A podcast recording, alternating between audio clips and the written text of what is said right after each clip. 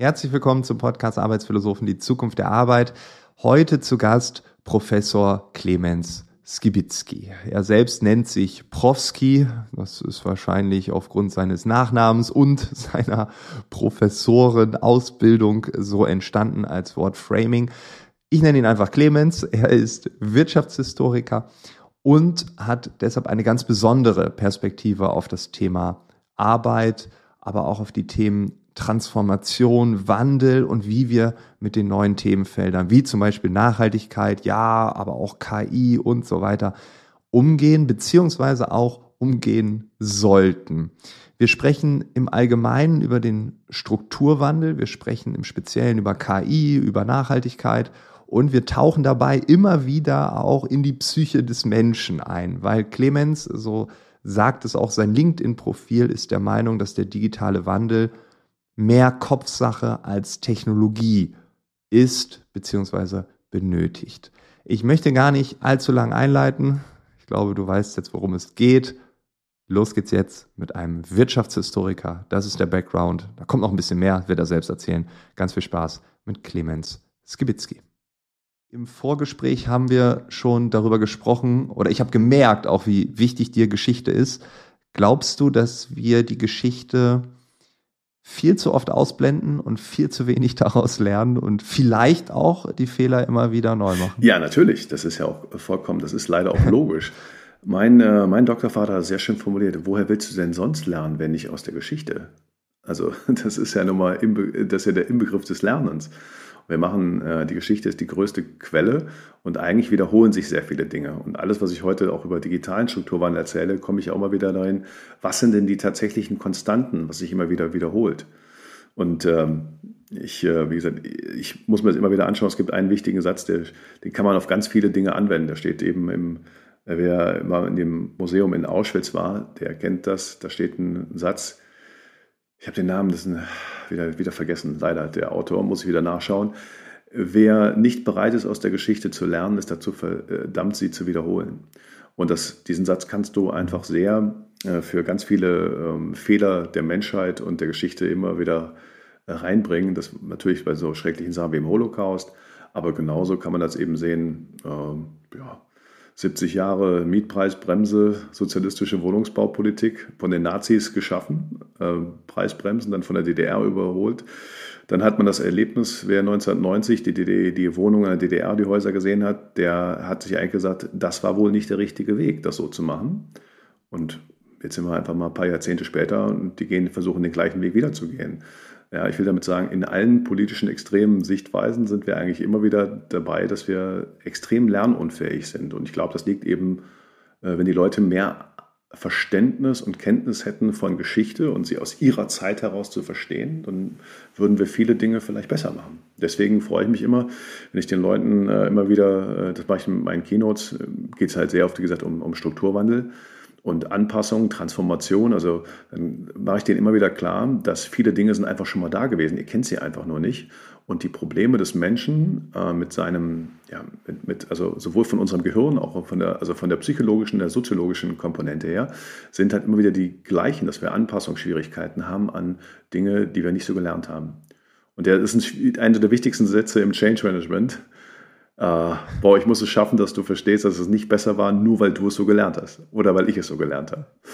Und das ist, äh, das, das kann man eben wunderbar mit Beispielen aus der Geschichte. Also wenn ich heute über digitalen Strukturwandel äh, rede in den meisten Keynotes und Workshops, bringe ich denen ganz viele Beispiele. Guck mal, das hatten die damals schon genau die gleiche Sichtweise und dein Argument können wir genau übertragen auf die und die Zeit und die und die Zeit und die und die Zeit.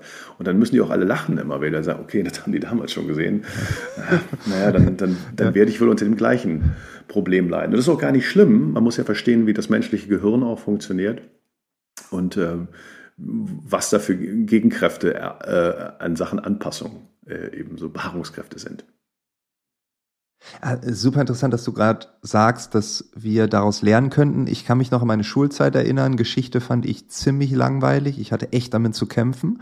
Dann habe ich gemerkt, wenn ich zum Beispiel äh, Outstanding Urlaub Israel, ähm, ich habe mir Jerusalem angeschaut und ich musste jeden Abend, jede Nacht irgendwelche Dokus darüber schauen, wieso, weshalb, warum, warum hat der mir das erzählt und der mir das und wie ist das eigentlich entstanden und so weiter und so fort.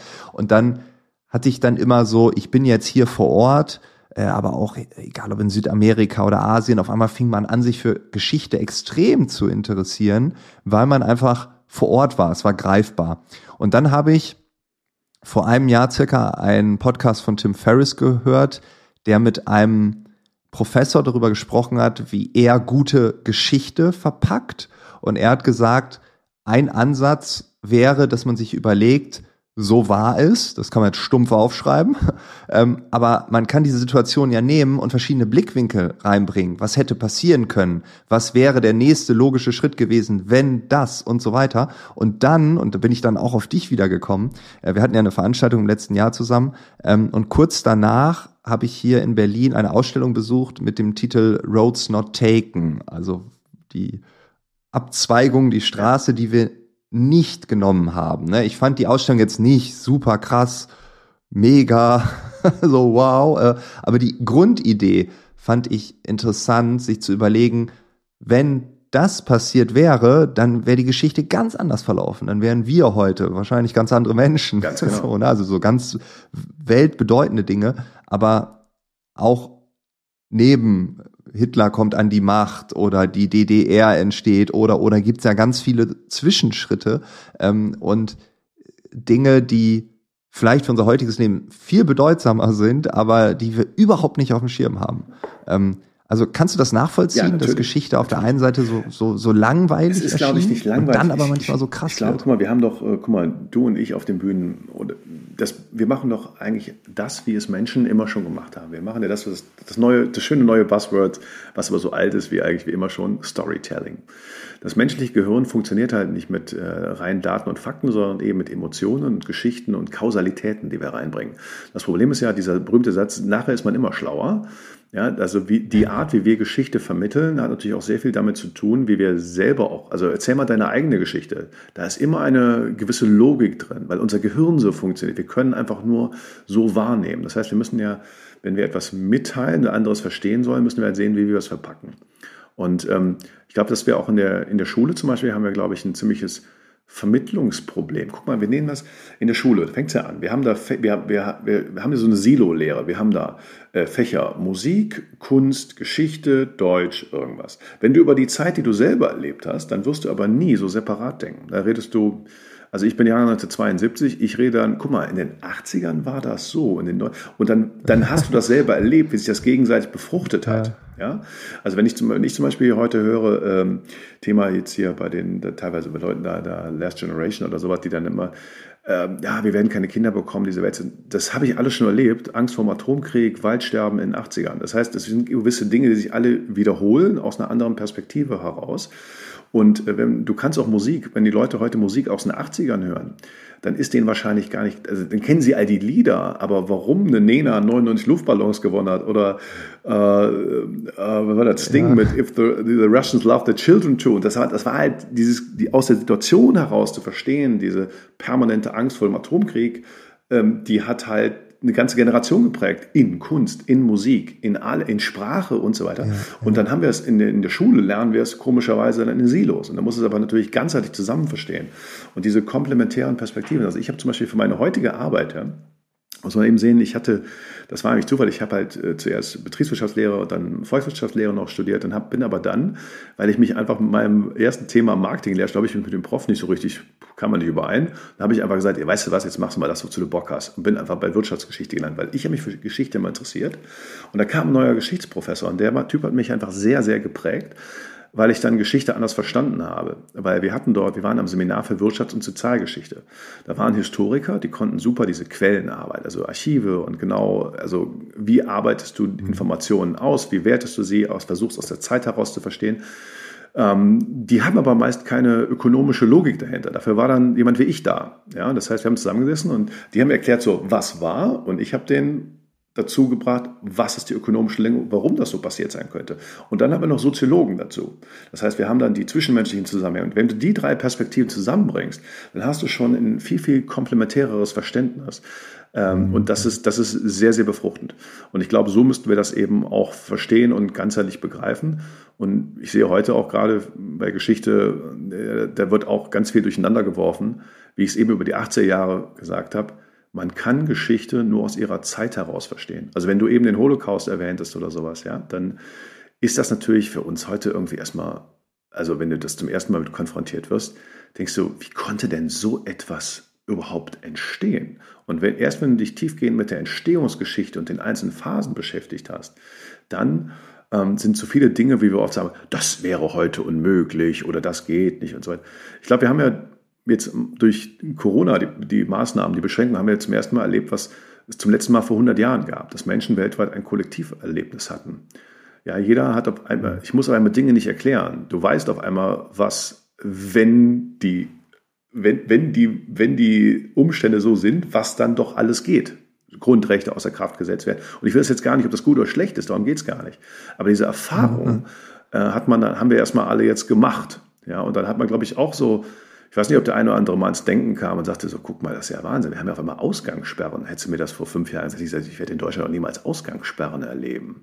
Wir hätten uns einfach nicht vorstellen können. Ja, und deswegen musst du eben, äh, es ist halt sehr, sehr schwierig, Geschichte aus dem Blickwinkel von heute zu begreifen und man sollte sich eigentlich auch davon hüten, das zu beurteilen weil das ändert sich halt eben dann doch. Äh, es gibt halt viele Dinge, man sagt es schön, Geschichte wiederholt sich nicht, aber sie reimt sich sehr oft, ist so ein schöner Satz. Ja? Also es sind doch viele Ähnlichkeiten, weil halt äh, immer wieder Anpassungsprozesse und Sichtweisen nicht verändern, bis wieder Erfahrungen und kollektive Erlebnisse da sind, die Menschen dann wieder umdenken lassen.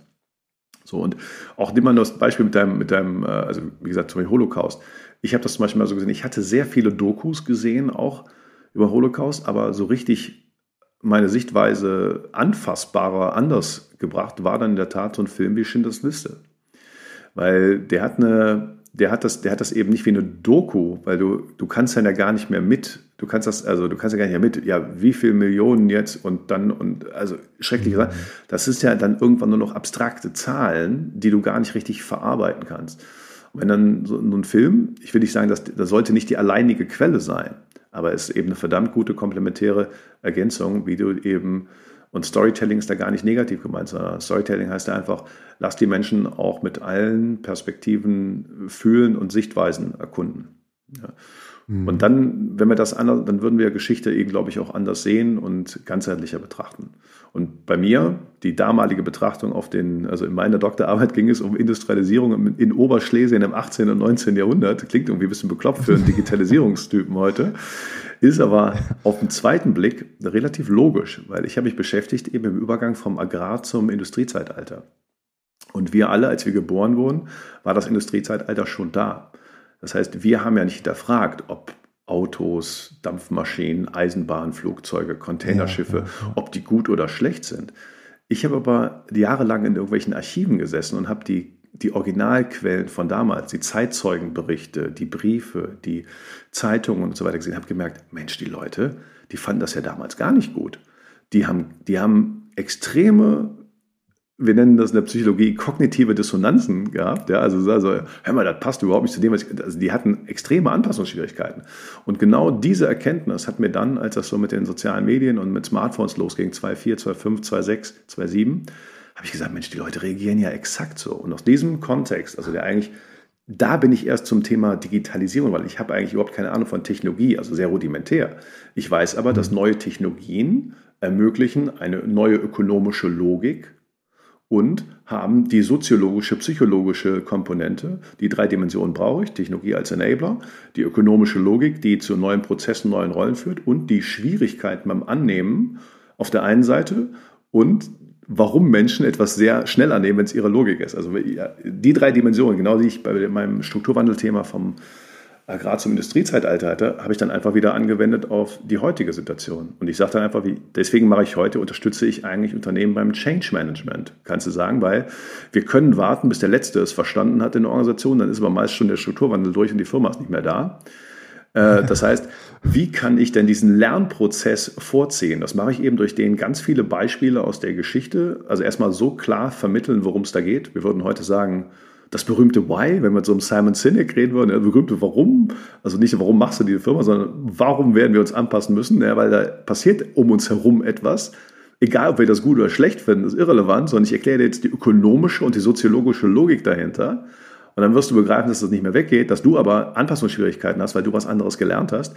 Und wir öffnen jetzt mal einen Blickwinkel und diesen Erkenntnisprozess, also das Warum und dann in welche Richtung wird die Anpassung gehen und wo sind vor allen Dingen die Hürden in den Köpfen, durch diese drei Komponenten versuche ich diesen Prozess zu beschleunigen. Das ist für mich aktives mhm. Change Management. Da steht zwar Digitalisierung drauf, aber eigentlich ist es ein etwas soziologisches, psychologisches eher. Ja, aber das Wort Digitalisierung lenkt die meisten eher ab. Die denken dann zu sehr an nur die eine Dimension, die Technologie. Aber du musst die beiden anderen, ja, eben die ökonomische und die soziologische, zusammendenken. So, und so kommen die Parallelen. Würdest du sagen, ja, ja, ja, auf jeden Fall. Ich finde das total interessant, weil ähm, du sagst, 18. bis 19. Jahrhundert, jetzt sind wir irgendwie viel später äh, in einem Wandel. Jetzt kommen so Begriffe wie KI, Nachhaltigkeit dazu. Ähm, soziale Medien, Smartphones, das ist ja schon alter Tobak irgendwie gefühlt. Ne? Das ist jetzt irgendwie 15 Jahre, 20 Jahre schon fast her. Ähm, und dann kommen Subthemen, also KI, Subthema Digitalisierung, Nachhaltigkeit als Thema, was daneben anläuft. Also manche sagen es die Twin Transition oder wie man es nennen will, ne? also digitale Transformation, nachhaltige Transformation. Äh, man hört ja wahrscheinlich aktuell äh, wieder ganz viel von diesen Stimmen, oh Gott, oh Gott, und äh, das wird nix und diese sozial-psychologische Ebene. Äh, also alle Alarm. Ja, die ist aber auch. Äh, Signale werden doch gesendet ja, gerade, sehr, sehr, also erstmal muss ich immer zwei Dinge betrachten dabei. Ne? Also nochmal, der Mensch ist ein langsames evolutionäres Wesen. Auch wenn wir uns mhm. selber für total innovativ und irgendwas halten. Nein, sind ja. wir nicht. Man muss ganz klar sagen, alle, die auf diesem Planeten sind, sind, sind in der großen Zahl die, die überlebt, also die nachkommt von denen, die gesagt haben, ich gehe mal nicht vor der Höhle schauen, ob da irgendein Mammut oder ein Säbelzahntiger ist. Ja. Das hat ja also, also natürlich haben die, die vorangegangen sind, oft die Welt verändert, aber viele von denen sind einfach schlichtweg auch nicht mehr da und haben sich nicht fortgepflanzt. Also das heißt also, der Mensch hat ein gewisses äh, Beharrungs, also die Evolution funktioniert halt eben in einem gewissen Beharrungsdenken auch. Also das, was gut, das, was sich bewährt hat, lassen wir erstmal da. Und äh, so funktioniert eben auch unser Gehirn. Ja, und wenn du, also das ist eben auch ein, ein Lerneffekt. Und jetzt passiert aber etwas, dass ähm, wenn sich die Rahmenbedingungen, der Möglichkeitsraum um uns herum extrem verändert. Wir haben ungefähr, unser Gehirn hat sich in den letzten 10.000 Jahren nicht wirklich wesentlich verändert. Die Möglichkeiten um uns herum haben sich aber extremst verändert. Das heißt, wir laufen eigentlich mit einer Software, die ziemlich veraltet ist, äh, oder sagen wir für andere Dinge gebaut wurde, laufen wir durch diese Welt. Und äh, jetzt muss man sich aber überlegen, wenn ich den Leuten versuche zu erklären, du hast gerade das Stichwort soziale Medien, du sagst ja für dich, so alter Hut. Ja klar, es, äh, aber für die Menschen, die geprägt worden sind, komplett in den Zeiten von äh, TV, Radio, Print und so weiter, für die ist das immer noch total neu und die brauchen eben, Menschen brauchen sehr, sehr lange, bis sie das eben erstmal begreifen, dass es eben nicht besser ist, nur weil sie es so gelernt haben, sondern dass das Neue eigentlich, also äh, anders formuliert. Wenn ein langsames Wesen wie der Mensch eine Technologie relativ schnell annimmt und 15 Jahre Smartphone oder jetzt 20 Jahre, ja, vor wenigen Tagen hat er LinkedIn, das, eigentlich, das haben die meisten noch nicht am Schirm, LinkedIn war das erste soziale Netzwerk. Es gab zwar vorher ein paar andere, aber von denen, die noch da sind. 20 Jahre, 2003, ein Jahr vor Facebook. Ja, okay. Und äh, zwei Jahre vor YouTube und drei Jahre vor Twitter. Also LinkedIn ähm, sind Netzwerke, aber das ist ja das, was machen wir in Netzwerken? Wir, wir, haben dort, wir haben ein Gesprächsmotiv. Ich entscheide, wer mir zuhört, ich entscheide, mit wem ich interagiere. Das ist das, was Menschen immer schon gemacht haben. Das ging aber nie auf massenhafter Ebene. Das konnten wir nur mit dem Prinzip von Massenmedien, weil ich dafür eine Infrastruktur brauchte. Und da haben wir immer weniger Stellen die Inhalte für viele. Und da war halt Interaktion nicht möglich. Du konntest bei TV, Radio, Print hattest du keine Interaktion. Ja, du konntest nur. Man kann bei Domian anrufen. ja, ja, genau. Das war aber, das war aber der, der, der, Minderfall. Natürlich gab aber das Große war, wir, weniger Stellen die Inhalte für viele. So, und wenn, und jetzt sage ich immer, wenn so etwas sich schnell durchsetzt, dann ist es das, was Menschen immer schon gemacht hätten, wenn es möglich gewesen wäre. Menschen haben tausende von Jahren Gespräche geführt. Ja, und jetzt, jetzt kommen kommt etwas, was fürs Medienzeitalter neu ist, aber für den Menschen eigentlich nicht. Deswegen ist die Generation, die da reingewachsen ist, die werden sich fragen, was, ihr habt euch echt vorschreiben lassen, was ihr wann zu gucken habt. Und der konnte nicht reden, das ist ja Wahnsinn.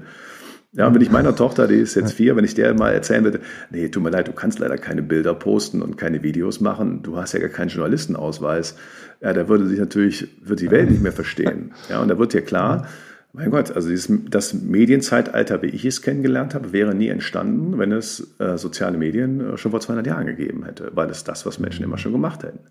Jetzt ist aber natürlich, jetzt, jetzt trifft dieses langsame, also die da reinwachsen, hinterfragen das nicht, für die ist das da. Und die erkennen auch die Vorteile. Und viele andere aber, die das nicht so gelernt haben, die kriegen jetzt Information A, da ist was Neues, das setzt sich durch und das Information B, ich kann das nicht, ich will das aber nicht, das ist nicht so, wie ich es gelernt habe, dann erzeugt das, das in der Psychologie kann man das eben bezeichnen als kognitive Dissonanzen, das heißt so ein innerer Spannungszustand. Das kennst du auch bei anderen Themen. Also wenn du zum Beispiel, frag mal einen Raucher. Raucher kriegt Information A, ich rauche gerne, Information B, Rauchen ist total ungesund. So, was macht er? Er hört jetzt meist nicht sofort auf zu rauchen, sondern er sucht, er, er will diesen Spannungszustand, will er meist bekämpfen durch so Sachen wie, hm, warte mal, aber mein Opa, der hat auch mal geraucht, ist auch ganz alt geworden und äh, der Frank, der trinkt ja auch Alkohol, das ist ja auch nicht gesund, hat zwar gar nichts mit meinem Rauchen zu tun, aber ich fühle mich dann wieder besser. Ja. Also das heißt, und genauso im Thema soziale Medien kannst du das immer sehen. Ja, da hast du Leute, ich habe viel eben vor allen Dingen mit, mit äh, Entscheideretagen zu tun, die meist auch schon, wie ich, also weit über die 40 oder über die 50 sind und die sind eben nicht damit groß geworden. Und dann siehst du, die machen genau das. Die finden dann erstmal Gründe, aber TikTok findest du auch blöd, ne? Ja, und Instagram, die Idioten mit den Katzenbildern, ja genau. Genau. Und dann findest du auch doof und haben wir das Thema schon mal erledigt. Das heißt, ich habe mich wieder, ich habe das erstmal wieder gut gefühlt. Ja.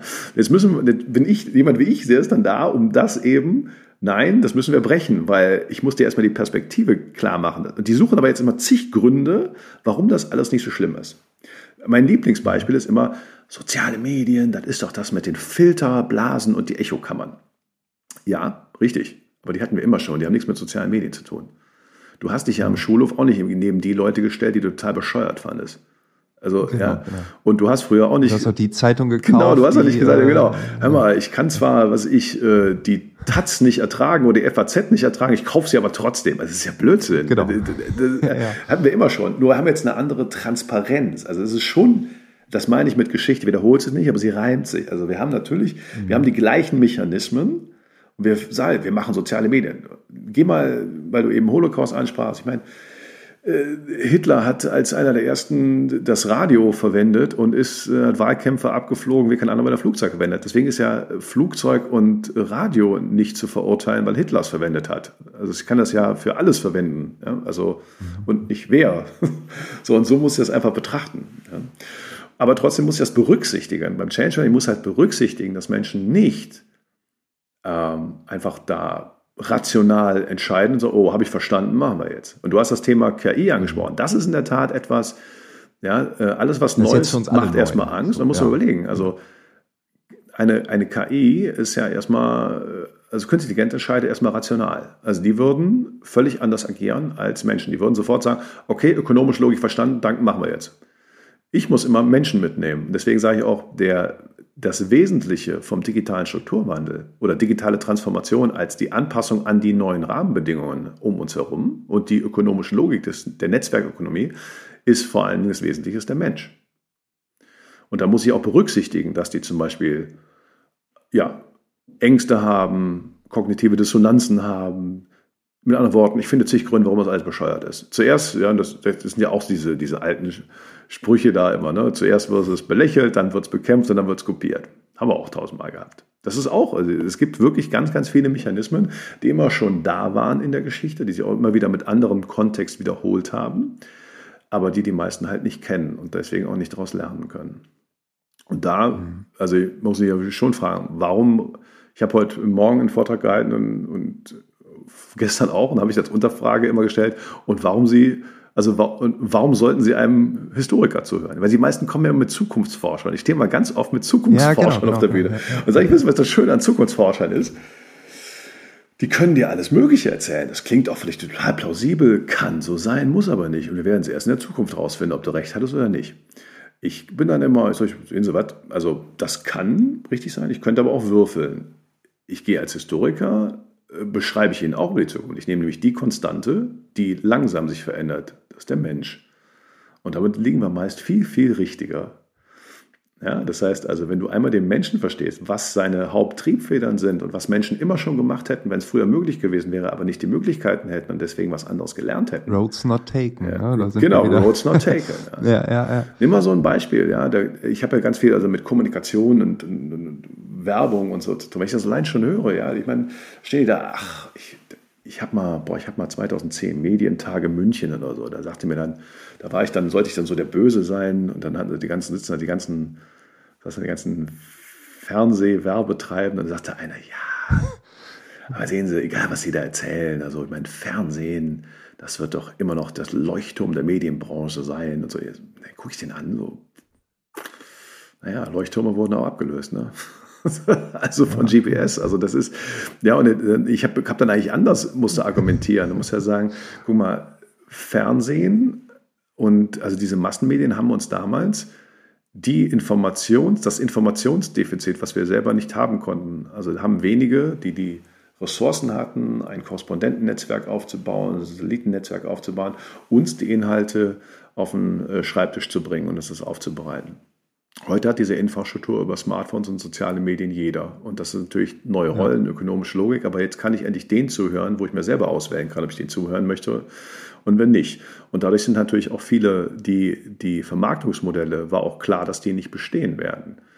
Ja, ich frage die Leute immer so, immer Leute, wer sitzt denn hier immer? Wer, hat, wer von euch hat denn immer total gerne, wenn sein Lieblingsfilm lief, auf die tolle Werbepause für Zahnpasta gewartet? Und dann wird denen klar, hm, eigentlich gar keiner. Weißt du? Und damit ist klar, in dem Moment, wo du nicht mehr darauf angewiesen bist, ist dieses, ist eigentlich in dem Moment, ist dieses Werbemodell, ich, ich unterbreche dich und schreie dich mit etwas an, meiner Werbebotschaft, die du vielleicht gar nicht gewartet hast und vielleicht auch gar nicht hören willst, schreie ich dich an und ich kann dich unterbrechen, weil du keine andere Ausweichmöglichkeit hast.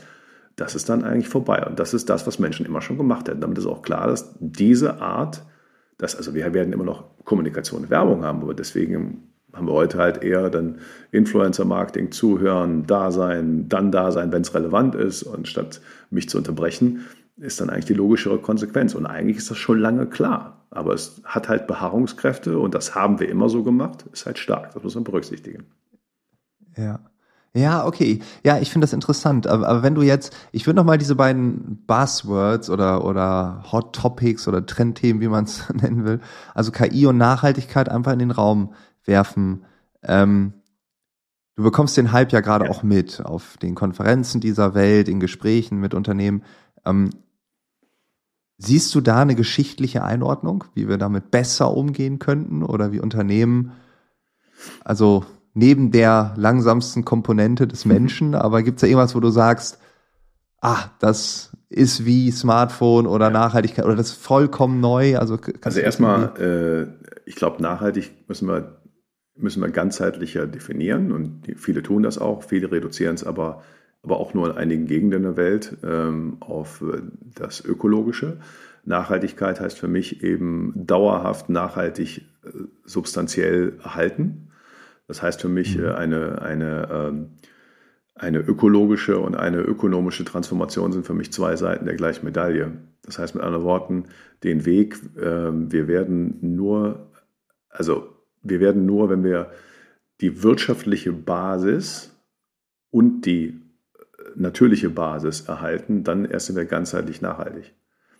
Ja, weil der Mensch, mhm. äh, also ich, also ich kenne auch ehrlich gesagt keine Forschung, die sagt, ah, wenn wir weniger, also zumindest nicht für den Großteil der Menschheit, wenn wir weniger materielle Möglichkeiten haben und weniger reisen können und, und, und, dann sind wir glücklicher. Das mag für einige zutreffen, aber eben für viele nicht. Das heißt, wir müssen es automatisch zusammendenken und die Geschichte ist ehrlich gesagt immer nur voll davon, dass der technologische Fortschritt dazu geführt hat, dass wir eben ressourcenschonender arbeiten können und damit eben die Verbindung schaffen zur ökologischen Nachhaltigkeit wenn ich so mir teilweise den Zeitgeist anschaue, da wird halt immer Ziel und Strategie verwechselt. Ja, das richtige Ziel wird dann immer gleichgesetzt. Ja, also wenn du dann meine Methode nicht äh, äh, gut findest, dann bist du ja dagegen. Und das ist natürlich vollkommener Irrsinn. Das ist irgendwie so ein Tod, das ist kein Diskutieren, das ist kein äh, argumentativ etwas lösen. Ja. Und ich glaube, dass wir als, wir haben natürlich das, jetzt müsste man auch Ökonomie ganzheitlich betrachten. Wir haben natürlich bei der, bei der äh, nachhaltigen Transformation das Problem, dass wir ein internationales Problem haben, also ganz viele Menschen beteiligt mit verschiedener, auch unterschiedlicher ökonomischer Basis. Und wenn du jetzt Dinge zusammenführst, also wenn, wenn du in manchen Ländern, die halt nicht so weit entwickelt sind wie wir, wenn du denen ankommst mit, ja, wir müssen jetzt den Planeten retten, dann ähm, haben die erstmal ganz andere Sorgen. Und das müssen wir nicht irgendwie niedermachen. Dann, wenn wir sagen, ja, wir müssen da mit gutem Beispiel vorangehen, dann musst du aber auch Ökonomie verstehen und sagen, naja, weißt du, aber wenn wir uns runterschrauben und so weiter, wir müssen eigentlich zeigen, wie man reich bleibt oder reicher wird, also mehr Konsummöglichkeiten hat und gleichzeitig das machen muss. Also da gibt es nur eine Lösung. Das kann, man, das kann man gut finden oder schlecht finden, ist halt nur technologischer Wandel. Dafür da äh, andere Möglichkeit gibt es nicht. Und nur wenn du anderen, die vielleicht in anderen Entwicklungsstufen bist, das Vorbild lieferst, beide Ziele gleichzeitig zu er, äh, äh, erreichen, dann bist du ein Vorbild, sonst wird dir schlichtweg keiner folgen. Sonst setzt, du setzt nämlich sonst einen ökonomischen Anreiz, den anderen nicht zu folgen. Das ist aber jetzt ein bisschen schwierig. Das käme schon in Umweltökonomie, also Internalisierung externer Effekte und Anreiztheorien dabei. Das ist, ähm, das wäre jetzt schon sehr komplex. Aber das Problem ist, die Komplexität geben wir uns nicht in der allgemeinen Diskussion. Das können wir auch nicht irgendwie von allen erwarten. Aber ich, ich muss das immer, ich muss das zusammen betrachten. Das geht einfach nicht anders. Und die Geschichte lehrt uns auch übrigens genau das. Die Alleingänge, nationale Alleingänge bei einem internationalen Problem haben noch nie, ich kenne keinen einzigen Fall, wo dann andere hinterhergekommen sind. Es widerspricht auch jeder ökonomischen Logik. Ja, und das, nur die mhm. meisten beschäftigen sich halt nicht damit. Und nehmen wir das Beispiel KI. KI ist in der Tat, äh, hat ja auch verschiedene Entwicklungsstufen. Also ich glaube erstmal künstliche Intelligenz, frag mal, definieren wir mal künstliche Intelligenz. Da hast du genauso viele Definitionen wie bei menschlicher Intelligenz. Da gibt es ja auch nicht die eine, die einzige Definition. Genau. Bei der von Wikipedia ist eingebettet, genau. da steht dann immer, das ist die Definition. Allerdings ist der Begriff äh, Intelligenz schon nicht klar definiert. Ganz genau. Das ist aber auch bei menschlichen Intelligenzen auch sehr schön. Ja. Trotzdem leben und fühlen wir natürlich eine neue, eine neue Stufe dort. Äh, sie ist in der Wirtschaftsgeschichte ähm, in vielen Punkten vergleichbar und in anderen wiederum nicht. Zum einen, also wir sind jetzt, wir jetzt gerade, also wir haben ja künstliche Intelligenz im Sinne von große Datenmengen analysieren, Erkenntnisse gewinnen und so weiter, haben wir das schon eigentlich lange. Ja, ähm, das hat aber nicht so, so eine Alltagstauglichkeit gehabt, weil wir jetzt ja diese generative Künstliche Intelligenz haben, also dieses Chat-GPT, also wo ich sage, okay, jetzt kommen wir nicht in den analysierenden Teil, sondern wir kommen in den kreativen Teil. Und da sehen wir natürlich, dass, ganz, dass natürlich ganz, ganz viele Tätigkeiten davon berührt sind. Äh, vor allen Dingen für die, die eben, also muss jetzt einfach nur durchgehen, also von von Musik, Texten und so weiter, das ist ja alles Wahnsinn, ja, äh, was da für Möglichkeiten entstehen, auch wenn wir meiner Meinung nach immer in der Frühphase sind. Aber das wird schon ähm, im besten Fall eine Produktivitätspeitsche für ganz viele Möglichkeiten. Aber Produktivitätssteigerungen in der Geschichte, äh, die waren vor allen Dingen, ja, die waren meist mechanisch oder energetisch bedingt. Und die haben natürlich dazu geführt, dass viele Funktionen ersetzt wurden. Aber sie haben insgesamt die Volkswirtschaften immer auf einem völlig anderen Level gehoben. Das heißt, die Menschen haben nicht mehr das Gleiche getan. Es wurde, also Strukturwandel ist eine völlig normale Geschichte, nur eben die Geschwindigkeit, in der sie passiert. Ja, also am Ende kommen immer mehr, mehr Tätigkeiten und neue Tätigkeiten raus und bei höherer Produktivität und damit ist mehr Wohlstand zu verteilen auch, muss man einfach sagen. Das ist also insgesamt gut, auch wenn es für den Einzelnen dann immer heißt, okay, du kannst vielleicht viele Dinge vielleicht nicht mehr so machen. Aber das war jetzt auch noch nie anders. Und auch normal sind die Widerstände, wenn die Leute nämlich nicht die neue ähm, Alternative sehen. Ja, und natürlich ja, hört man ja auch in der Diskussion viel, ja, das sind auch viele Protagonisten da draußen, ja, du wirst aber eben nicht aus dem Busfahrer Busfahrerin, keiner wirst ja jetzt nicht die äh, Programmiererin machen. Ja, das ist richtig. Ähm, das, das mag so sein, aber das, das, das ist auch natürlich für den Strukturwandel, dass ich das nicht sofort sehe. Trotzdem muss ich dann eben akzeptieren, okay, das wird wohl nicht mehr weggehen, also muss ich eben neue Wege finden. Hätten wir vor 120 Jahren den Leuten gesagt, dass es mal Berufe gibt wie Pilot, Pilotin, Programmierer, die hätten gar nicht gewusst, worum es da geht. Hätte ich dir 2005 gesagt, äh, wahrscheinlich Traumberuf aller Teenager ist, äh, vor wenigen Jahren hätten wir noch gesagt Influencer, heute hätten wir gesagt Creator, die hätten auch nicht gewusst, worum es geht. Ja, das ja. heißt, es ist natürlich, es sind ja Möglichkeiten entstanden, die sind ja unglaublich. Und guck mal so, äh, wie gesagt, das war im 19. Jahrhundert waren es dann die Maschinenstürmer, die haben probiert, die Maschinen aufzuhalten, weil sie eben die Webstühle haben dann das Spinnrad ersetzt und, und das ist auch normal, aber am Ende kommt immer unterm Strich eine Produktivitätssteigerung raus, weil sonst entsteht auch übrigens kein Strukturwandel. Der entsteht immer nur, wenn es eine ökonomische Vorteilhaftigkeit ist in der gesamten volkswirtschaftlichen Basis eigentlich. Ja. Und äh, wenn wir nochmal zurückgehen, ja, guck mal, nehmen wir die Branchen, die schon ganz früh vom digitalen Strukturwandel erfasst wurden. Nimm mal so eine Musikbranche, wahrscheinlich eine der ersten Branchen, die erfasst wurde. Mhm. Ja, die, haben, die sind eigentlich schon durch. Und da gibt es auch ganz viele Verlierer. Frag mal die Plattenindustrie von äh, Mitte der 90er oder so, die sagen, ja, das ist total blöd, das ist ja totaler Mist. Äh, nee, es wird mit dem Thema Musik immer noch Geld verdient, vielleicht um Musik herum und es sind auch andere dabei. Früher waren halt die Gatekeeper, die die Plattenverträge hatten, ja, oder die, die Platten, die Möglichkeit, Platten zu pressen, die haben dich verbunden als Künstler mit deinem Publikum. Ohne die hast du nie relevant sein können. Heute machst du deinen YouTube-Kanal auf und wenn du da schon mal was kriegst, dann kommen andere auf dich, die dich dann vermarkten können, wenn du es nicht alleine machen willst. Das sind einfach andere, andere Möglichkeiten. Aber im Prinzip ja zum Beispiel auch, finde ich, sehr gerecht, wenn es nicht mehr Gatekeeper in, in der Mitte da drin sind. Früher musst du dich musst Talent Fall. haben, da musst du dich noch einen entdecken und in die Medien bringen. Heute musst du vor allen Dingen. Talent haben. Die Medieninfrastruktur steht eigentlich jedem zur Verfügung wie noch nie zuvor. Trotzdem gibt es Verlierer bei dem Ganzen. Und auf die fokussieren wir uns dann. Ne? Und das äh, finde ich so krass.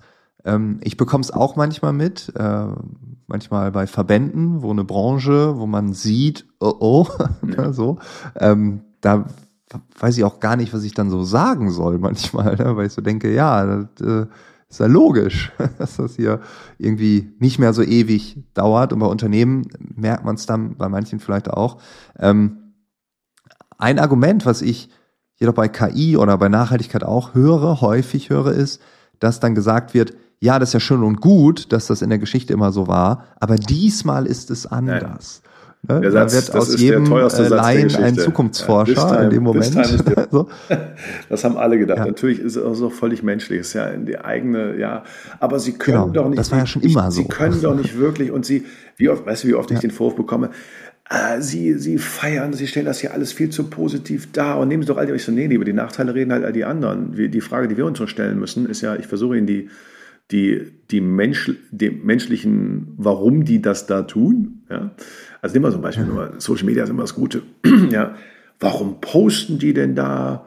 Ja, würde ich nie machen, aber du das nicht machen würdest, also das ist ja kein Grund. Würde mich ja nie interessieren. Ja, geh mal im Bahnhofskiosk, guck mal, wie viele Zeitschriften, die dich nicht interessieren würden. Das hast du jetzt andere Transparenz. Das ist auch wiederum deine Rechtfertigung, das irgendwie blöd zu finden. Aber das ist, das ist auch alles menschlich, das muss man berücksichtigen. Am Ende musst du eine Einfache stellen. Glaubst du, das geht wieder weg? Und dann hört es ja. normalerweise auch. So ende ich mit denen. Ich zeige denen meist so ein Bild. Ich guck mal, hier siehst du viele Leute mit dem Smartphone. Und dann sage ich, hier hast du hier mit der Zeitung, glaubst du, dass die nochmal zurückgehen? Und dann sagt keiner mehr nein. Und das ist alles, sie können auf mir ihren ganzen Ärger ablassen. Sie müssen sich nur am Ende fragen, glauben Sie, das geht wieder weg? Und wenn das nicht ist, Sie, das hat doch ehrlich gesagt noch keiner gesagt, dass das wieder weggeht, ähm, dann müssten wir jetzt ganz schnell mal an das Wie kommen. Ja, und das gehört aber auch zur menschlichen Verarbeitung. Ich, ich habe sehr oft, wenn ich bei Veranstaltungen rede, ähm, dann sage ich denen immer, wenn das irgendwie in meinen Zeitplan passt, wissen Sie was, nehmen Sie mich am Ende, wenn Sie so, so einen Tag haben, da irgendwie mit fünf, sechs Themen, nehmen Sie mich gerne zum Ende, weil ich muss denen die Köpfe aufbauen, ich muss die paar Mal zum Lachen bringen. Ich mache eigentlich sehr viel, sagen wir mal, wie soll man sagen, also ein Geschäftspartner von mir, der meinte das nicht positiv, aber er hat es, glaube ich, ganz gut getroffen. Der meinte, mach so eher Edutainment. Also so, mhm. das ist eigentlich kein Entertainment. Ich bringe denen schon volkswirtschaftliche, betriebswirtschaftliche Zusammenhänge da mit ökonomisch Logik, aber ich muss denen gleichzeitig auch, muss ich die auflockern, weil sonst verkrampfen die, sonst machen die zu. Dann, dann haust du denen das alles in den Kopf, hast sie zum Lachen gebracht, auch ein paar Mal, muss sein, weil sonst kriegst du nicht verarbeitet. Und trotzdem war das sehr viel, was die in kurzer Zeit verarbeiten müssen. Dann sage ich immer, wenn ich hinter eine, also lassen Sie mich eine Dreiviertelstunde, eine Stunde reden. Und wenn es danach ins Bierchen übergeht, das Kaltgetränk, super. Weil nachher kommt dann erst die Frage, das dauert dann. Weil die müssen dann auch, die, am liebsten würden einige davon mich mit Colaflaschen beschmeißen. Ich sagte ihnen, können Sie alles machen? Also bitte nicht Colaflaschen, aber Sie können mir auch zig Gründe, warum. Also das können Sie doch nicht. Und dann liebe ich dann immer, Sie als Professor hätte ich ja nicht und überhaupt. Da, ja, werd das alles los, aber am Ende müssen wir nur die Frage, glaubst du, es geht wieder weg? Und erst wenn du das verarbeitet hast, dann können wir erstmal uns ans, äh, wie, wie passen wir uns jetzt daran an? Und was machen wir eigentlich dann mhm. daran machen? Das ist also ein, das ist ein bewusster Prozess, den du mit denen durchgehst. Ne? Okay, geht das wieder weg? So, mit der KI ähm, muss ich aber sagen, ja. also ich weiß genau, was du meinst. Mir geht es doch genauso. Ich bin ja jetzt nicht irgendwie der Allwissende irgendwas. Ich weiß natürlich, ich bin natürlich genauso oft gefangen in diesem, okay, ich, ich kenne aber jetzt noch nicht den klaren Weg, wie es weitergeht und deswegen ist es diesmal anders. Aber nochmal, wenn du so oft, wenn du in so vielen Archiven geschaut hast wie ich, dann weißt du, das haben die Leute immer wieder zu gesagt zu Alter. Immer Jetzt gedacht, ist ja. wirklich das. Ende gekommen von allem und der Untergang von der ja, das ist wirklich irre. Ich habe da mal einen Begriff, äh, den habe ich früher sehr oft verwendet, Juvenoia. Das ist die, hat ein amerikanischer Wissenschaftler geprägt. Der hat sich mit ähm, altgriechischen Dramen beschäftigt, hat dann festgestellt, ja, weißt du was, die Autoren von damals haben die ganze Zeit ja eigentlich nur äh, beschimpft, wie bescheuert die Jugend von heute ist. Also die Jugend von vor ein paar tausend Jahren. Ja, ja. Und alles, was wir heute haben, Internetsucht. Die Kinder, die hängen ja nur rum. Google mal vor 200 Jahren Lesesucht da wurde Lesen billig. Ne? Die haben nur rumgelegen und komische Sachen gelesen. So komische Sachen wie Goethe und Schiller. das klingt ihm da. Und geh mal vor 100 Jahren die Kinosucht. Also immer, es gab mal ein schönes Lied. Du bist wahrscheinlich zu jung. Ah, ich glaube, Fury in the Slaughterhouse hieß die Band. Every Generation got ja, its own. Jung, aber ich kenne Every sie. Generation got its own disease. Ja. Ja, das ja, muss 15, 18 Jahre älter. Ja, aber, aber das, das muss man erstmal akzeptieren. Das hört man so, oder? Aber wenn man dann selber betroffen ist, ist dann aber, aber das ist doch jetzt, nee, es ist einfach nur so, weil du es anders gelernt hast. Und das haben aber dieses, dieses Ding haben ja alle Generationen. Ja? Und mhm. das fällt denen alle schwer. Und guck mal, ich habe, oh, wir haben, wann haben wir angefangen? 2007, glaube ich, haben wir, da war ich noch an der Hochschule, da habe ich Marktforschungsvorlesungen, Übungen gehabt, da haben wir die größten Studien zum Thema soziale Netzwerke weltweit gemacht. Damals ganz neu. Da habe ich damals, äh, boah, was war das denn? Wir haben insgesamt 600 Social Networks, die gab es damals alle. Also habe 300 Studenten, glaube ich, gequält über zwei Jahre, äh, 60.000 Profile zu analysieren auf Motivstrukturen, warum posten die. Und dann waren so Sachen, die, die, die Studis damals, ja, die sagten dann, da kam Facebook gerade so rüber und dann sagten, nee, tja, aber was, was sollen wir denn bei Facebook? Wir sind doch alle bei StudiVZ. Warum sollen wir denn niemals ja, woanders ja. hingehen? Ja, und dann waren die. Habe ich damals auch Ja, gedacht, ja natürlich, ja. genau. Ja. Diesmal ist es anders. Und dann gucken wir ein paar Jahre später weiter, dann, und dann, dann sagten die gleichen, also auf einmal ist das Snapchat, ich verstehe meine kleinen Geschwister gar nicht, und was soll das alles? Und jetzt ist Facebook total alt und jetzt sind alle bei TikTok. Und glaub mir, ich weiß, es wird, ich weiß nicht, das ist ein guter Punkt, ich weiß nicht, was als nächstes kommt. Ich weiß, es wird was anderes kommen. Ja, ja. Es wird wieder eine andere ja, Nuance menschlicher äh, Aktivität bringen. Ja, ich kann sagen, nee, also weißt du was, die Wahrscheinlichkeit, dass der TikTok-Algorithmus, auch wenn er heute wahrscheinlich einer der äh, zutreffendsten ist, dass er das Ende der Fahnenstange ist und this time is different. Nein, die Erfahrung sagt mir was anderes, auch wenn ich die Antwort nicht kenne. Mit der KI, da haben wir natürlich aber auch ganz viele, also das, da, ich glaube, das ist deswegen auch so eine neue Liga, weil es wirklich jetzt an Grundfähigkeiten des Menschen geht. Ne? Wo wir, und dann haben wir alle Terminator, im Hinterkopf und das ersetzt uns ja, alle und wird uns alle auch killen. Storytelling. Und, ja, ja, genau. Das Story, das ist ja, ja genau. alles in den Hinterköpfen. Ne? Auch da gibt es viele Beispiele in der Geschichte, aber in dem Fall ist jetzt hier die, das Ganze noch sehr diffus. Ne? Also wir sind mhm. noch früh in der Verarbeitungsphase. Aber es ist in der Tat bestenfalls die Produktivitätspeitsche, schlechtestenfalls das Terminator-Szenario. Aber da haben wir auch andere Probleme. Ich habe einen Satz, der mich irgendwie immer genervt hat, vielleicht auch, weil ich an seiner Uni studiert habe, an der Helmut Schmidt Uni in Hamburg. Ähm, wer Vision hat, sollte zum Arzt gehen. Ja, und ja, und ich habe immer gedacht, nee, wir brauchen ja mehr Visionen. Ne? Also Visionen sind ja gut. Du hast eben gesagt, äh, wir sind die Nachkommen derer, die nicht gesagt haben, komm, wir gehen mal vor die Höhle und gucken, mhm. ne, ob da ein Säbelzahntiger ist und dann war's das. Ähm, Entwicklung findet ja meist durch die statt, die sich auf neues Terrain zubewegen oder die andere Gedanken haben und sagen, man könnte ja auch. Ähm, was ist deine Meinung als Wirtschaftshistoriker zu dem Satz, ohne also, jetzt auf die Politik Ja, ja, genau. Also was, er, was er natürlich meinte, ja. der Satz, der, das passte natürlich super. Ne? Also mit Visionen, von wegen hast du so hast du Wahnvorstellungen. Aber Visionen ist ja. natürlich im Positiven formuliert. Ich habe klare Zielvisionen, wo es eigentlich hingehen kann. Vision heißt, ich, ich weiß zumindest die Richtung. Die Richtung wird mhm. es sein. ohne jetzt vielleicht die konkret, ganz konkret das zu wissen. Das ist ja an sich erstmal gut, dass ich erstmal Vorstellungen habe von erfassen, wo es hingeht. Ja, und äh, ich will jetzt auch gar nicht irgendwie, äh, Helmut Schmidt hat seine Verdienste und äh, war auch wahrscheinlich einer der, ähm, da muss man wieder zwei Seiten verstehen aus der Geschichte heraus. Ja, er wird heute gefeiert als der große Staatsmann und so. Im Nachhinein ist es auch oft so. Ich gebe dir mal ein schönes Beispiel, ein Zitat von Helmut Schmidt aus dem Bundestagswahlkampf 1980. Privatfernsehen ist gefährlicher als Kernenergie. So, und für den Satz würde man wahrscheinlich heute nicht feiern ne, und sagen, der Mensch war das aber ein klar sehender, klarer Typ und so. Ähm, und trotzdem muss man Geschichte aus ihrer Zeit heraus verstehen. Damals, äh, ja, sein damaliger Justizminister, glaube ich, Jens-Jochen Vogel, sagte dazu, also noch mehr Krimis und irgendwas, das ist ja das Ende der Familie. Und die haben auch gesagt, das wird das Ende des öffentlich-rechtlichen Rundfunks sein. wir haben jetzt wir haben jetzt irgendwie seit 40 Jahren Privatfernsehen, was hätten die dann über das Internet und Social Media gesagt? Ja? So, trotzdem aus dieser Zeit heraus muss man das verstehen. Man kann es nicht im Nachhinein beurteilen, sondern muss ja immer klar, okay, für den Möglichkeitsraum, der damals war, wäre das auch ein Szenario gewesen. Ja, und so kann ich dir die Geschichte voll machen von begrenzten Möglichkeitsräumen, wo die Leute einfach nicht aus ihrem Möglichkeitsraum herauskamen und wir auch. Der Mensch ist halt nicht so. Es ist ganz wenige von uns, ja. Und denen hätten vielleicht Visionen oft mal ganz gut getan im Sinne von positiven Sinne über den Tellerrand hinausschauen. Also ich halte den Satz, also der passte, der war natürlich politisch irgendwie, bei der, bei der natürlich, der, der passte in super Diskussion rein, aber er ist natürlich an sich ähm, ja, schwierig, denn äh, auch Innovation und Neuerung haben immer was mit Abweichen zu tun von, vom Bestehenden, was Neues finden. Aber was Neues, wie gesagt, wird sich nur durchsetzen langfristig, wenn es sowieso das, was Menschen sowieso immer schon gemacht hätten, aber nicht selber drauf gekommen sind. So, ja, ist interessant, weil ich fühle mich gerade so ein bisschen ertappt. Ich habe äh, diesen Satz, man hört den dauernd, man hat den auch immer irgendwie gelesen. Der war auch damals ja irgendwie präsent.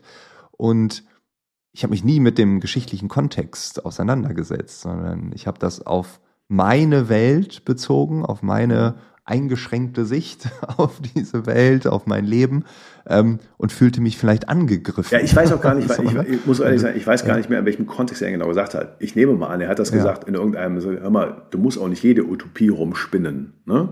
Weil, ja, ich meine, es ist natürlich immer, es ist ja immer so ein Maßgab. Also wenn man so guckt, wer sich heute noch teilweise äh, als wir sind hier Fortschritt und total neu, da würde ich sagen, ihr seid eigentlich in den 80er Jahren stehen geblieben mit vielen Dingen. Also das ist ja jetzt, irgendwann ist das, was mal neu war, ist es eben auch, das, ist es halt nicht mehr neu. Dann ist wieder Zeit, wieder was Neues zu denken. Ja? Und trotzdem gibt es gewisse Konstanten dabei. Und das ist jetzt die Frage, was ist dann das wirklich Neue und Visionäre dabei und was ist Spinnerei? Es gibt auch gewisse Dinge, also gewisse Spinnern, spinnernde Sachen kommen immer wieder, ne? weil die Leute halt, wenn ihnen wirklich die Erfahrung fehlt. Und du siehst es ja auch, du, also du hast, ähm, woher denn auch, wie gesagt, wenn du nicht etwas gelernt hast. Also es ist ja ein Riesenunterschied zwischen ähm, etwas aus dem Fernsehen kennen, aus der Geschichte mal gehört haben oder es erlebt zu haben. Das ist eben das Beispiel mit den Corona-Maßnahmen. Ja, das ist wirklich seit 100 Jahren, seit der Spanischen Grippe zum ersten Mal eine kollektive Erfahrung weltweit. Selbst die Weltkriege waren keine kollektive weltweite Erfahrung. Ja, ja. Das heißt, jeder hat auch einen Bezug zu etwas entwickelt. Und das ist schon, ähm, das ist schon hilfreich. Der Mensch lernt und erfährt, erlebt eben nur mit all seinen Sinnen. Und äh, das ist auch übrigens bei dem digitalen Wandel so schwierig. Ne? Wir haben natürlich ganz viele Führungskräfte, die müssen ins digital vernetzte Zeitalter fü führen, ohne es wirklich zu leben und zu fühlen. Das ist äh, Schwierigkeit an sich. Krass. Ja, also Vielen, vielen Dank, dass du dir die Zeit genommen hast. Wir nehmen spät am Abend auf, das hat verschiedene Gründe. Ähm, wir haben beide nicht die beste Nacht gehabt, aber meine war viel besser als deine. Deswegen dafür noch ohne ins Detail zu gehen äh, und viel länger vor allem. ähm, also vielen, vielen Dank, dass du dir jetzt noch die Zeit genommen hast, äh, hast zu dieser späten Uhrzeit. Ähm, und ja, du hast bei mir echt so ein paar Triggerpunkte gesetzt, wo ich echt drüber nachdenken muss. Ich werde das Gespräch direkt im Nachgang über eine KI transkribieren, zusammenfassen lassen, werde meine Notizen äh, direkt äh, damit einfließen lassen. Ähm, ja, und ich habe ein paar Denksportaufgaben bekommen. Und äh, ja, also outstanding ist natürlich die Frage, geht das wieder weg? Ne? Und diese, ja, vielleicht auch mit sich selbst manchmal ein bisschen lockerer umzugehen, weniger hart, einfach weil man vielleicht denkt, man ist visionär. Stand sogar mal auf meiner Website. Vielleicht weißt du, im Endeffekt musste. Wurde ich auch ein paar Mal als visionär angekündigt, fand ich total absurd. Am Ende ist es, am Ende ist es, es ist natürlich auch hilfreich, auch im Kontext der Geschichte äh, zu sagen, ähm, vielleicht sollte man sich selbst dann doch nicht immer so ernst nehmen oder so wichtig nehmen. Ja, ja.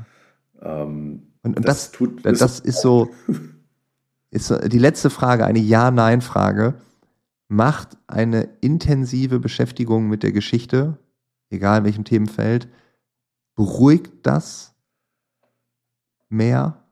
Es, äh, beruhigen, das ist keine Ja-Nein-Frage, weil äh, sowohl als auch. Ja? Also es gibt ja einen klareren ja. Blick auf lange Bahnen und größere Lerneffekte. Okay, und auch ja. Fehlerentwicklung oder schlechte. Genau, du siehst aber eben auch die Sachen, die sie leider, wo ja. du sagst, die Leute machen immer die gleichen Fehler. Das ist irre. Und sie, und okay. äh, das liegt aber auch daran, dass immer wieder ja, also die Situationen sind immer wieder neu und immer wieder kommen die gleichen Unerfahrenen rein. Das ist ja kein Vorwurf, das ist, liegt in der Natur der Sache. Ja, das ist zum Beispiel, das ist aber auch völlig normal, wenn du zum Beispiel mit, dich mit ähm, Spieltheorie beschäftigst. Also zum Beispiel, warum entstehen Blasen an der Börse oder sowas? Ja, also wenn du in der Spieltheorie würdest du sagen, das dürfte es eigentlich nur einmal geben, aber weil immer wieder neue Spieler reinkommen, gibt es immer wieder die neuen Blasen. Ja, also es gibt immer wieder Spekulationsbasen, aber eigentlich dürften die gar nicht sein. Wenn immer die, Erfahr die Leute, die die Erfahrung einmal gemacht haben, denen passiert das nicht mehr. Ja, und weil immer wieder neue Spieler kommen, das ist ja eine Geschichte, Natur der, Natur der Sache. Also es bringt einfach einen anderen äh, Blick auf die Geschichte äh, und auf die Ent Entwicklung, die dann gerade so läuft. Das beruhigt, macht auf der anderen Seite aber eben auch zum Beispiel nicht gerade, also nicht immer hoffnungsfroh, wenn du so gewisse also wir nennen das ja, ja oft Megatrends gibt. Ja. Also gibt es gewisse Bahnen, die laufen halt, du weißt, die Auswirkungen kommen erst viel, viel später, aber die Basis wird gerade gelegt. Ja. Für gewisse Denkmuster, für äh, sich, also eins der Sachen, die wir am besten planen können, ist halt Demografie. Das, das, weil die Kinder, die nicht geboren wurden, da wissen wir, dass die dann halt nicht da sind. Ne? Relativ also deswegen, äh, wenig Prognose spielen. Ja, und dann, wenn du das dann eben passt, dann weißt du, dass ja. also die, die Themen, die wir heute, die wir in den letzten Jahren, Jahrzehnten, was ich, Rentenversicherung, dann weißt du einfach, das war, ist eigentlich seit 40 Jahren klar, dass das mit diesem System, also einem Umlageverfahren, das meisten kennen die ja gar nicht, was wir für ein Rentensystem haben, das ne, fehlt schon mal die ökonomische Basis, aber das kann mit dieser Bevölkerungsstrukturentwicklung nicht funktionieren. Das ist eigentlich klar. Dann muss aber, wenn du dann eben aber siehst, naja, aber ökonomische Theorie der Politik, also Politiker funktionieren halt in vier Jahreszyklen, die wollen die nächste Wahl gewinnen. Als andere äh, wird meist bei Wahlen nicht belohnt. Wenn du sagst, ja, aber in 20 Jahren wird es rentieren, dann ist es im Nachhinein immer die großen Staatsleute, aber im jeweiligen in der Wahl sind die meist gar nicht denken kommen, weil sie nicht gewählt wurden. Ja. Das ist so ein bisschen problematisch. So, das, also wenn du dann einfach siehst, es gibt so gewisse Bahnen, die laufen und dann machen, oder auch wenn, wenn du, nehmen wir unser Thema Digitalisierung, wir reden in Europa, wenn wir über digitale Champions reden, haben wir doch sehr oft die Thematik, oh, wie können wir die eigentlich einhegen? Oder am besten kommen dann noch so Worte wie zerschlagen, anstatt zu sagen, lassen wir bitte lernen von denen, warum die eigentlich erfolgreich sind. Weil ich kenne jetzt auch nicht so viele Europäer, die ausgepeitscht werden, bei Amazon zu kaufen, Facebook zu nutzen, TikTok zu nutzen. Also ich muss ja fragen, was muss ja dahinter sein? Lass uns mal bitte den Mechanismus verstehen und zu fragen, ob vielleicht unsere Antworten darauf vielleicht so die richtigen sind. Und dann siehst du die langen Bahnen, ja, nimm mal so ein Beispiel Datenschutzgrundverordnung basiert auf dem Gedanken der Datensparsamkeit. Also wenn ich irgendwas über KI gelernt habe, ist, dass wir sehr viele Daten brauchen. Das ist schon mal ein Widerspruch an sich. Und das sind dann so Sachen, ja. ich weiß aber eben auch, dass in der Geschichte das Rechtssystem folgt ja immer erst den Entwicklungen. Und so manche Sachen, sie, obwohl sie absehbar waren, wurden sie eigentlich vergangenheitsorientiert gemacht. Immer die, ich weiß nicht, kannst du dich noch erinnern, vor ein paar Jahren, als das Urheberrecht reformiert wurde, ja, wir haben eigentlich das Urheberrecht aus den Zeiten von drei Fernsehsendern übersetzt auf die Welt, wo jeder die Infrastruktur eines Medienhauses in seiner Hosentasche hat. Da muss eigentlich schon klar werden, dass er nicht ganz passen kann. Ne? Ja, ja. So, das sind so die Bahnen, okay. wo du weißt, ja, das ist eigentlich, das war eigentlich schon klar. Hättest du da Leute mit historischem Verständnis gehabt, wäre das vielleicht hilfreicher. Aber nochmal, Politik funktioniert, politische Märkte funktionieren ein bisschen anders äh, als nur die setzen halt die Rahmenbedingungen für Wirtschaftsunternehmen und damit auch für die Basis unseres Wohlstands. Und das muss aber eben, also ich, ich habe früher eben, meine erste Firma war ein Repetitorium, da habe ich halt äh, als Privatunternehmer auf die staatlichen Prüfungen in Volkswirtschaftslehre, Wirtschaftspolitik und so weiter vorbereitet. Und da haben die Leute immer gesagt, wenn das so ist, warum machen die das denn? Dann haben sie gerade nicht aufgepasst, weil die politische Logik ist eine andere als die volkswirtschaftliche langfristige Logik. Jetzt ist, das sind unterschiedliche Ziele. Ich will die nächste Wahl gewinnen. Dann kriege ich meinen Posten und dann kann ich meine Ideologie durchsetzen und, und, und ob das für das gesamte äh, Volkswirtschaft oder so gut ist, ist dann erstmal ziemlich egal. Ja, und das muss er erstmal klar bekommen. Wieso, das sind aber doch gute Menschen oder kannst du so sehen, aber Menschen mit individuellen Zielen. Und dann musst du aber erstmal halt begreifen. So, jetzt kommen wir vom Thema ab.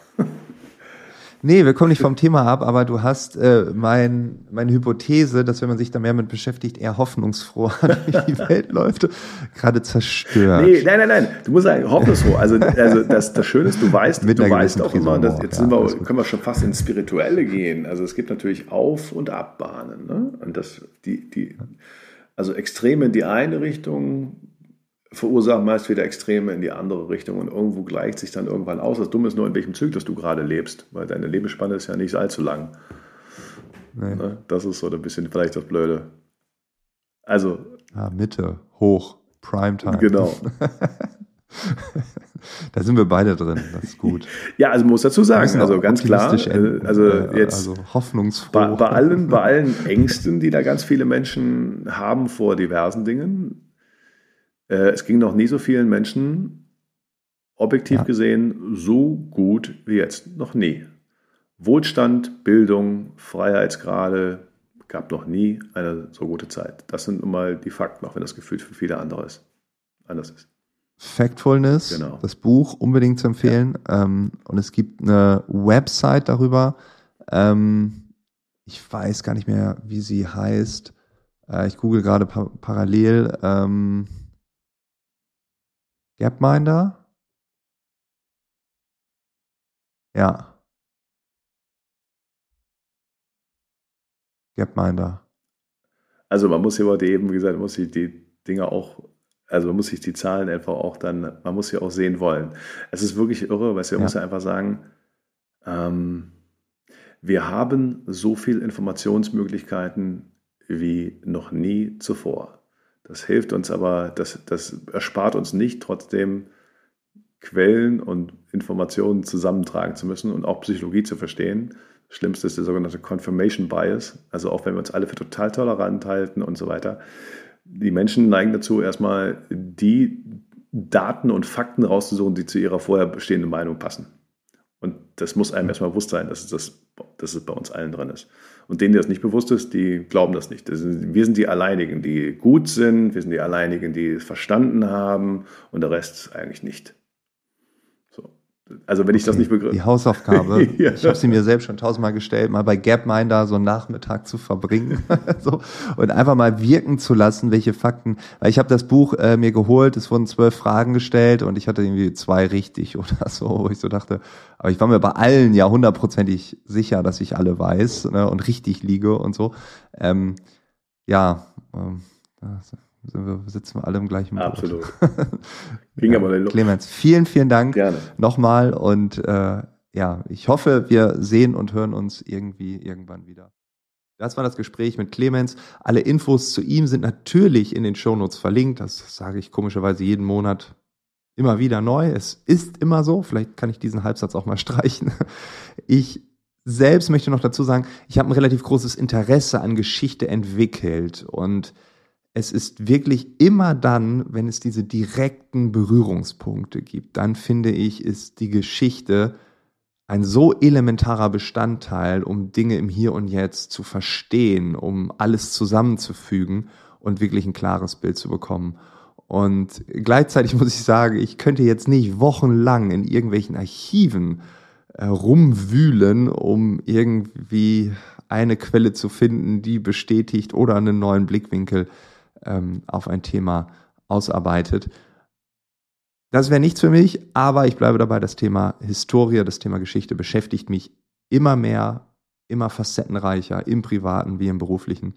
Und ich versuche das auch hier in dem Podcast in den nächsten Monaten weiter irgendwie auszubauen. Mal gucken, ob wir noch Historiker finden. Aber diese Perspektive, wie gesagt, finde ich gerade in einer Welt, wo immer mehr Krisen auch auftauchen, wo wir manchmal gar nicht wissen, okay, Wandel im Wandel, Hochwandel, oh, wo ist Orientierung? Vielleicht gibt es Orientierung in ja, Situationen, die schon lange vorbei sind. Das ist zumindest meine Hoffnung. Also, da wird hoffentlich demnächst noch ein bisschen was kommen. Und ansonsten versuche ich weitere spannende Perspektiven zu finden, abseits der Geschichte. Und wenn du sagst, nee, bitte bleib mehr bei New Work, dann lass es mich auch wissen. Alles kann, nichts muss. Ich bin offen für Feedback. Danke, dass du diesen Podcast hörst. Wir hören uns am 5. Juli wieder. Bis dahin, alles, alles Gute.